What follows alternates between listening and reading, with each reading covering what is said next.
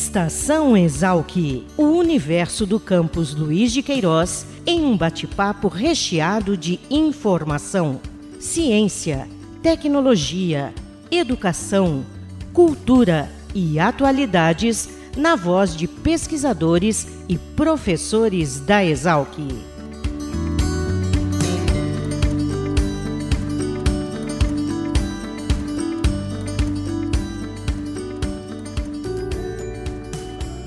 Olá, sejam bem-vindos ao episódio 87 do Estação Exalc, o podcast da Escola Superior de Agricultura Luiz de Queiroz, a Exalc, unidade da USP localizada em Piracicaba.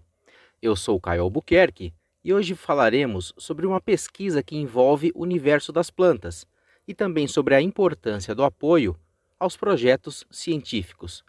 Para contribuir com este episódio do Estação Exalc, falamos com o biólogo Paulo Teixeira, que atua como professor do Departamento de Ciências Biológicas da Exalc, e também com a bióloga Cristina Caldas, diretora de ciência do Instituto Serra Pilheira. Ambos nos atenderam remotamente, e a base da conversa foi um projeto coordenado pelo professor Paulo, que teve aprovado um aporte de um milhão de reais pelo Instituto Serra Pilheira, a ser alocado no triênio 2021 2023. Na apresentação da sua pesquisa, o professor Paulo lembra que no universo das plantas, doenças são a exceção e não a regra, e assim ele busca responder por que as plantas são imunes à maioria dos patógenos. Vamos ouvir esse bate-papo. Olá, professor Paulo, eu queria agradecer a oportunidade de conversar com você, agradecer pela sua contribuição aqui com a Estação Exalc. E para começar, eu queria que você falasse um pouquinho da sua trajetória acadêmica e também da sua área de atuação. Oi, Caio. Obrigado pelo convite. O prazer é meu estar aqui conversando com você.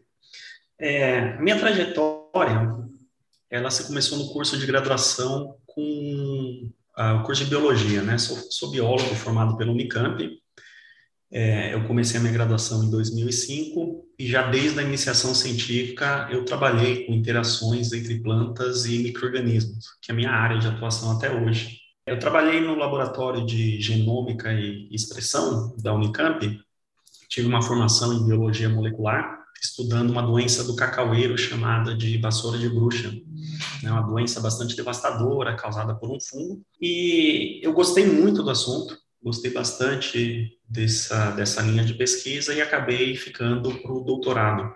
Então, eu fiz o meu doutorado também na Unicamp, quando eu me formei na área de genética e biologia molecular, também estudando a vassoura de bruxa. Eu terminei o meu doutorado em 2013, defendi minha tese em fevereiro, e aí eu fui para os Estados Unidos para fazer um pós-doutorado, né? ainda na área de interação entre plantas e microrganismos, mas agora focando uh, principalmente no sistema imune de plantas, usando uma planta chamada de Arabidopsis, que é um modelo. Né? Então, eu fui trabalhar com pesquisa básica. Eu saí lá de do cacaueiro, que está longe de ser um organismo modelo, é um organismo difícil de trabalhar, é uma árvore, o fungo que infecta ela, um basidium miceto, bastante difícil de, de trabalhar né, em termos práticos, né? não tem técnicas uh, uh, disponíveis como existem para organismos modelos, que é o caso da Arabidopsis. Então, fiquei nos Estados Unidos, lá na Universidade da Carolina do Norte, por seis anos, trabalhando com sistema imune vegetal, até que eu voltei para Exalc em 2019 para assumir a vaga de professor no LCB. Bacana, Paulo. É, e nessa atuação sua, você acaba de narrar, e também agora no Departamento de Ciências Biológicas da Exalc, né, você tem uma investigação sobre resistência de plantas aos patógenos e você trabalha com a premissa de que doenças são a exceção e não a regra. Eu queria uhum. que você uhum. explicasse para os nossos ouvintes de onde você partiu e como você trabalha esse conceito. Ah, esse conceito ele tenta passar a ideia de que numa condição natural a gente não encontra as plantas doentes o tempo todo, apesar de elas estarem em contato com microrganismos é, em diferentes formas, em diferentes momentos, né? É, a verdade é que um microorganismo que infecta uma planta frequentemente falha em infectar outras espécies de planta, né? Tem um, um, um grau de, de especialização. Claro que existem exceções, tem os caras que são generalistas, mas a verdade é que uma interação compatível entre uma planta e um patógeno acaba sendo a exceção na natureza, e o sistema imune das plantas funciona na maior parte dos encontros, né? Aqui encontro com um potencial invasor. Só quando esse invasor ele consegue superar o sistema imune da planta é que a gente tem a doença. Então essa ideia de que a doença é a exceção é justamente por isso, né? Ela não é a, não é a regra. E a maior parte das plantas são resistentes à maior parte dos patógenos, né? Então aquela bactéria que de repente infecta a laranja, ela e é muito boa em fazer isso, ela pode ser completamente incapaz de infectar um, um, tomate, né? Ela falha ao fazer isso. Então a questão é por quê? Por que que por que, que ela não consegue? O que que em termos de sistema imune o tomate tem que funciona e, e contra essa bactéria em particular? Né? Então minha linha de pesquisa vai nessa direção que nesse projeto em particular que é um conceito que a gente chama de resistência de não hospedeiro, né? Quer dizer, aquela planta que não pode ser infectada por aquele patógeno não, não hospedeiro, né? E a gente normalmente não olha para o sistema imune desses não hospedeiros. Então a questão é o que, que a gente pode aprender olhando para essas plantas que são naturalmente resistentes para aplicar eventualmente na, em culturas de interesse que são hospedeiras de patógenos importantes. Paula, você conduz um projeto, né, e foi contemplado pelo Instituto Serra Pilheira, com um aporte que pode chegar até um milhão de reais nos próximos três anos. Eu queria que você falasse um pouco sobre a importância de termos entidades que investam na ciência é, em tempos de restrição orçamentária né, na área da pesquisa. O Serra Pilheira ele é, é um oásis no deserto, né? O Instituto Serra Pilheira tem uma importância muito grande é, no financiamento da ciência no, no Brasil, né? Tendo cada vez mais espaço, eu posso dizer que impactou minha, minha carreira de uma forma muito positiva. Cristina Caldas, diretora de ciência do Instituto Serra Pilheira, falou sobre o foco de atuação do Instituto e de que maneira os pesquisadores acessam ou podem solicitar apoio a gente busca é, projetos que respondam a grandes perguntas fundamentais nas áreas de ciências naturais, matemáticas e ciência da computação. O, o que a gente vem procurando fazer é estimular projetos que sejam originais, ousados e que tenham um certo componente de risco. Evidentemente, tem que ser baseado numa boa ciência, mas a gente está estimulando as pessoas a a pensar em grande, né, pensar em grandes questões que possam avançar o conhecimento fundamental em determinada área. Então é isso, ousadia, originalidade e risco. Nossa principal ferramenta de localização e identificação das pessoas para receberem os nossos apoios é por meio de chamadas públicas. Então, todos os anos a gente lança uma chamada pública. A gente está para lançar a quinta chamada agora no final de agosto, começo de setembro. E enfim, esse é o principal argumento. A gente tem a principal ferramenta, né? A gente lança a chamada pública, faz uma revisão que tem duas fases de, de captação de propostas, faz todo um processo seletivo bem rigoroso, com revisores internacionais, entrevistas com os candidatos finalistas. E é isso, essa é a nossa principal maneira. A gente tem uma certa discricionalidade de fazer busca ativa, mas é bem menor. A maior parte do nosso orçamento é mesmo por chamada pública.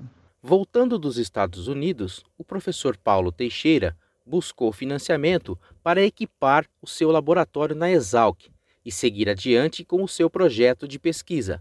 Ele explica como o recurso vem sendo alocado. Eu cheguei dos Estados Unidos depois do pós-doc para começar o meu laboratório. É, e o começo de um laboratório é, claro, bastante difícil. Você tem que conseguir financiamento, você tem que conseguir aluno, treinar aluno, montar o laboratório em si. E já contar com o apoio do Serra Pilheira desde o princípio foi algo uh, fantástico, assim, catalisou muito todos esses obstáculos, né? É, é um recurso bastante flexível, então uh, eu tenho bastante liberdade para decidir como o dinheiro vai ser gasto, então, me permitiu fazer, é, desde reformas, coisas mais urgentes que eu queria fazer, a contratar meus alunos, né, contratar o meu time, treinar o meu time, e já desde o princípio fazer experimento. Né? Então, não demorei a chegar, me instalar na Exalc e fazer experimento, e o Serra foi, foi fundamental em dar essa segurança. Né? É, quando você começa um, um, um, um, laboratório numa universidade, por exemplo, nos Estados Unidos, é muito comum eles te darem um dinheiro para começar, né? A própria universidade, que não é algo que acontece no Brasil, o recurso aqui é bem mais, mais limitado. Então, o Pilheira acabou tendo esse papel né, de logo de cara me dar esse recurso inicial que eu pude montar o meu grupo é, é, e provar aquela ideia uh, uh, que eu propus no projeto. Né? Primeiro foi um recurso de 100 mil reais, que eles chamam de seed grant, né? um dinheiro ali que é uma, quase como uma aposta para você começar a desenvolver a sua ideia. E depois de um ano, eles fizeram a avaliação para definir, dentre os 24 selecionados, três que iriam receber o aporte maior de até um milhão. Né? Então foi, eu fiquei super feliz, o meu grupo ficou super feliz como um todo por a gente ter feito isso, né, de uma forma partimos do zero, né, e totalmente apoiado pelo pelo Serra Pilheira e ao longo do caminho fomos conseguindo, claro, outros financiamentos também. Retomando com a Cláudia, perguntamos a ela sobre a importância de apoios como o ofertado pelo Serra Pilheira em tempos de restrição orçamentária para a ciência no Brasil. Primeiro, é muito importante destacar que um, um, país rico é um país rico de ideias e inovador, pensando em futuro, é um país que tem um investimento público robusto em ciência, que é exatamente a contramão do que a gente tem visto aqui, né, no Brasil, infelizmente. Então, é um momento muito crítico para a ciência não contar com apoio sólido, robusto e, e contínuo para a ciência. Então, o apoio público é fundamental para que agentes privados como o nosso possam contribuir para a diversidade e a otimização do, do ambiente né, de ciência e tecnologia local o dinheiro público vem com o seu modo de operar e modo de uso, e o dinheiro privado vem contribuir de várias maneiras nesse ambiente. Então, mais flexibilidade, agilizar, agilidade. Você pode fazer coisas com usar né, os recursos privados de modos que tem um pouco mais de dificuldade com o recurso público, enfim. Então, eu diria que é fundamental você ter um sistema onde os, os, pesquisadores, os cientistas tenham acesso a diferentes fontes de recursos, tanto públicas quanto privadas, para que eles possam é, fazer sua ciência com agilidade, flexibilidade e dinamismo que, que, a, que a ciência requer, né, que a ciência exige. Então, assim, a gente gostaria que existissem outros institutos como o nosso, mais agentes privados apoiando a ciência e, ao mesmo tempo, que o recurso público fosse não só não só aumentasse, mas que também tivesse um não, não, não sofresse esses soluços né, de descontinuidade. Eu diria que é isso. Mas não dá para deixar de reforçando que o papel do investimento público é fundamental e o privado vem para ser um parceiro do investimento público para uma melhor ciência, para uma ciência mais competitiva, mais inovadora. Nós agradecemos o Instituto Serra Pilheira e a sua diretora de ciência, a bióloga Cristina Caldas, pela contribuição com este Estação Exalc. E para encerrar o nosso bate-papo com o professor Paulo, ele nos contou quem está envolvido no desenvolvimento da sua pesquisa e onde esse projeto pretende levar o conhecimento científico. O meu laboratório conta no momento com. Nós somos 12 pessoas, né? E está todo mundo engajado diretamente nesse projeto ou projetos é, é bastante relacionados. É, além disso, a gente tem colaborador, né, a gente tem colaborador no, colaboradores nos Estados Unidos, na Universidade do Colorado, na Universidade da Carolina do Norte, na Universidade da Geórgia e na Europa. Né, a gente tem um colaborador na Alemanha e outro na Holanda. Então, a gente tem uma rede que está bastante é, integrada né, nesses projetos e, e é, isso também tem auxiliado bastante o desenvolvimento da pesquisa aqui, aqui no Brasil. O CEA tem essa política de fazer uma pesquisa básica em que você tenta responder uma pergunta fundamental, né? E que eventualmente pode dar uma grande resposta para algo que a gente ainda está é, é, tá investigando na ciência. Então, a minha pesquisa, ela de certa forma, você pode imaginar um cunho aplicado nela, mas a princípio a gente quer responder como, por quê. né? De que forma o sistema imune das plantas funciona, é, por que, que uma bactéria que infecta a laranja não consegue infectar outras plantas, o que, que tem de especial nesse sistema imune dessas plantas, para daí pensar como é que a gente pode, então, transferir esse conhecimento, né, esse fenômeno que a gente entendeu muito bem, para, de repente, para a própria laranja ou outras plantas, né? Então, num curto espaço de tempo, a gente quer entender muito bem, responder grandes perguntas, e aí, num, numa etapa subsequente, passar a tentar é, é, é, aplicar esse conhecimento para gerar plantas que possam ser resistentes a patógenos, plantas que possam ser produtivas né, em, em condições que são adversas. E aí resolver um grande uh, uh, problema que a gente tem, né, que é a questão de garantia de segurança alimentar. Legal, professor Paulo Teixeira, do Departamento de Ciências Biológicas da Exalc. Eu agradeço a sua participação no Estação Exalc e eu gostaria aqui na sua despedida você deixasse o seu contato ou um outro meio para que quem quiser saber mais sobre o seu projeto possa aí interagir. É, sou eu que agradeço, Caio, de novo.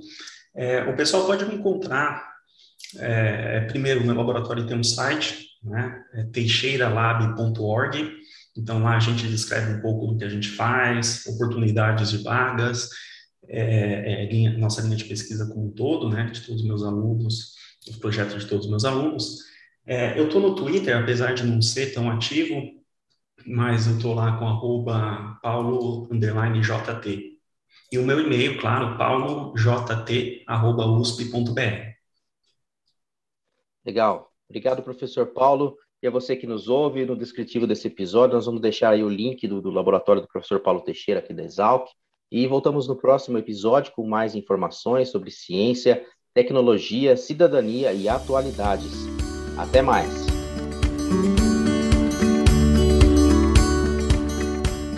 Estação Exalc o podcast da Escola Superior de Agricultura Luiz de Queiroz, uma produção da Divisão de Comunicação da Exalc. Acompanhe nossa programação pelo site exalc.usp.br.